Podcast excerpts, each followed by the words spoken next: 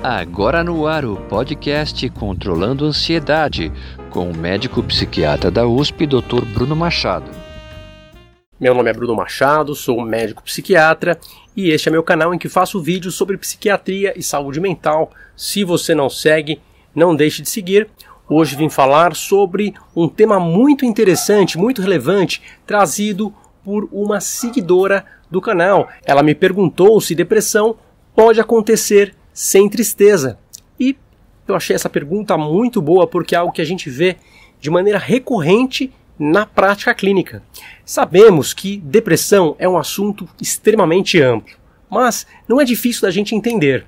É fato que muitos de nós pensamos que depressão é uma tristeza muito grande, uma tristeza imensa que traz um sofrimento muito grande e que paralisa as pessoas, como se fosse uma tristeza tão grande ao ponto de se tornar uma doença. Mas, na verdade, quando falamos em depressão, falamos em um processo cerebral muito, muito complexo que vai muito além da tristeza profunda. Posso dizer também que nem sempre toda tristeza profunda será igual a um quadro de depressão.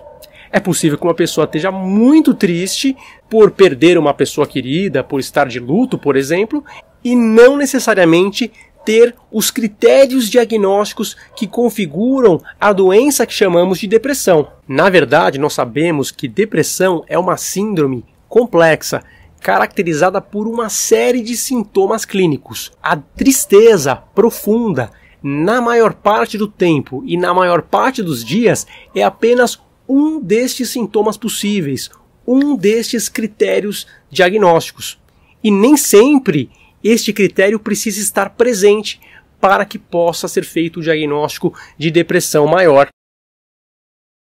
A pessoa que me enviou essa pergunta sobre este tema foi a Edna, uma seguidora que se chama Edna, e ela perguntou especificamente se a depressão poderia causar sonolência durante o dia se poderia levar a fadiga, cansaço físico e se poderia abalar o físico do indivíduo, ou seja, fazer com que a pessoa, inclusive, perdesse massa muscular, emagrecesse, por exemplo. E essa pergunta, no meu modo de ver, foi perfeita, porque ela mostrou, uh, com as palavras dela, um tipo de depressão bastante comum, por exemplo, em idosos, com estes sintomas que nós mencionamos aqui. É claro que a ocorrência de tristeza é bastante comum na depressão, sem dúvidas, mas dependendo de algumas características do paciente, a tristeza pode não se manifestar, e eu vou citar aqui algumas características. Uma delas é a idade. Pessoas de idade bastante avançada podem não manifestar tristeza. Também algumas características de personalidade pessoas um pouco mais frias, entre aspas, um pouco mais reservadas, com interesses mais específicos, talvez um pouco menos afetivo, pessoas que tenham menos apetite social, por exemplo, que tenham uh, um, um prazer maior, um bem-estar maior permanecendo sozinhos, podem não mostrar que têm tristeza, podem não sentir efetivamente a tristeza, não ter essa demonstração emocional durante o quadro depressivo, embora a doença a depressão esteja igualmente instalada com os prejuízos bastante significativos que teria numa outra pessoa que manifestaria tristeza. Isso pode acontecer também dependendo da cultura do indivíduo. Algumas pessoas têm uma cultura com menor demonstração afetiva e isso pode se manifestar nesse aspecto da patoplastia, da apresentação clínica da depressão, os sintomas que aparentam-se, os sintomas que são demonstrados pela doença depressiva. Podemos ainda ver esta ausência da tristeza também em quadros crônicos, pacientes que já estão fazendo tratamento há muito tempo sem uma resposta completa ou pessoas que têm uma depressão leve, contínua, ou pessoas que têm uma depressão que apenas está iniciando, numa fase inicial, ou uma depressão que está completamente cronificada. Muitas pessoas têm depressão há tantos anos, tanto tempo, que não mais sentem a tristeza. Os sintomas foram se modificando em função, muitas vezes, de uma prevalência maior de apatia a pessoa tende a ficar mais indisposta, mais indiferente do que triste propriamente. Este tipo de depressão sem tristeza também pode acontecer com frequência em pessoas que usam álcool, drogas e outros medicamentos, por exemplo, corticoides, imunomoduladores, drogas que agem no sistema nervoso central, levando a quadros depressivos, e muitas vezes nestes quadros depressivos nós tendemos a não ver a tristeza. Isso também pode se manifestar em depressões de origem vascular, pessoas que tiveram alterações vasculares do sistema nervoso central e não manifestam a tristeza como uma forma depressiva.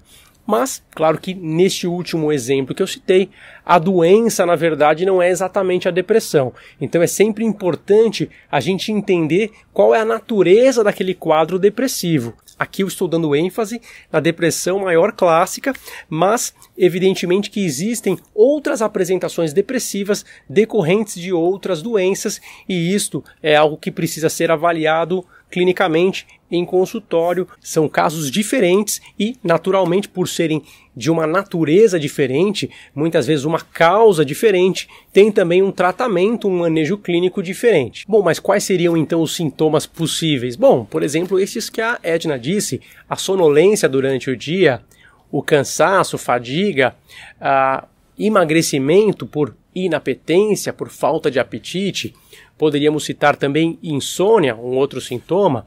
Poderíamos falar também de aumento de apetite, com uma outra possibilidade, ou de hipersonia, a pessoa dormir em excesso, uma outra possibilidade. Os sintomas cognitivos, piora da concentração, piora da memória, piora do raciocínio, dificuldade de tomar decisões. Todos esses sintomas aqui podem acontecer sem tristeza. Evidentemente que não precisam estar todos os sintomas juntos, né?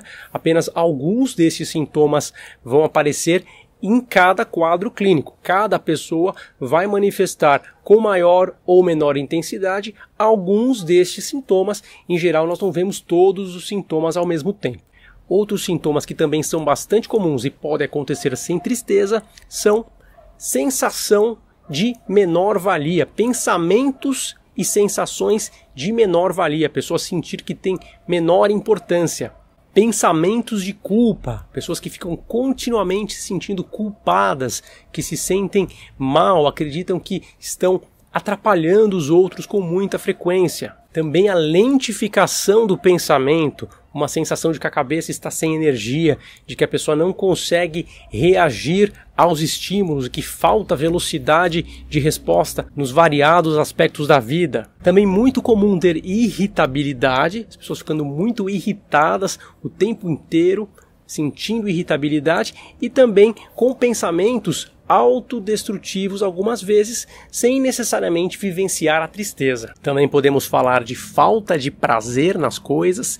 Este é um dos sintomas mais importantes, considerado um sintoma cardinal, a anedonia, né, que nós chamamos de falta de interesse ou perda de interesse ou falta de prazer nas coisas, um sintoma clássico de depressão que é muito relevante, pode ou não estar associado a falta de motivação e também pode acontecer com ou sem tristeza. Lembrando que, de acordo com a última versão do DSM, DSM-5, da Associação Americana de Psiquiatria, essa classificação que é a mais importante internacionalmente nos dias de hoje, é necessário que o paciente apresente ao menos cinco sintomas para que o diagnóstico seja feito de maneira robusta. Então, cinco sintomas são mais do que suficientes para determinar esse diagnóstico com ou sem tristeza. E ainda é necessário que pelo menos um destes cinco seja a perda de interesse, né, ou perda de prazer, que a gente chama de anedonia, ou o humor depressivo. O humor depressivo não necessariamente precisa ser percebido como tristeza. O humor depressivo pode ser tristeza, mas ele também pode ser uma sensação de que tudo perdeu o colorido, uma sensação de falta de perspectiva, uma sensação de desesperança, como se o mundo tivesse perdido as cores, como se tudo tivesse ficado um pouco acinzentado, como se uma tela de computador estivesse sem o brilho necessário para que as coisas fossem vistas com aquela nitidez toda que a gente precisa. Então, talvez, Edna, este caso que eh, a senhora citou, seja realmente um possível quadro depressivo. Evidentemente que é necessário uma avaliação médica para confirmar o diagnóstico. Muitas vezes o médico pode, inclusive, solicitar exames de acordo com o histórico clínico para descartar outras condições que possam ser confundidas, alterações hormonais, alterações neurológicas, alterações metabólicas que possam eventualmente ser confundidas com um quadro depressivo e, por isso, uma investigação correta é necessária. Sempre reitero aqui que o tratamento só vai ter resultado se o diagnóstico for correto. Se o quadro clínico for algo que se parece com uma depressão, mas de fato não é uma depressão, por exemplo, uma alteração de tireoide, uma alteração neurológica que se manifesta com apatia, com cansaço, até com tristeza, e não é de fato uma depressão, não haverá nenhum benefício em fazer tratamento para depressão. Naquele indivíduo, naquele caso clínico, não se verão resultados. Tá bem? E por hoje era isso que eu queria dizer. Se você gostou, pode curtir, pode compartilhar, não deixe de seguir o canal e, claro, deixe aqui também o seu comentário, sua sugestão para um tema. Quem sabe a sua pergunta não será tema para um futuro vídeo, como foi o da Edna no dia de hoje, tá certo? Um forte abraço, tchau, tchau.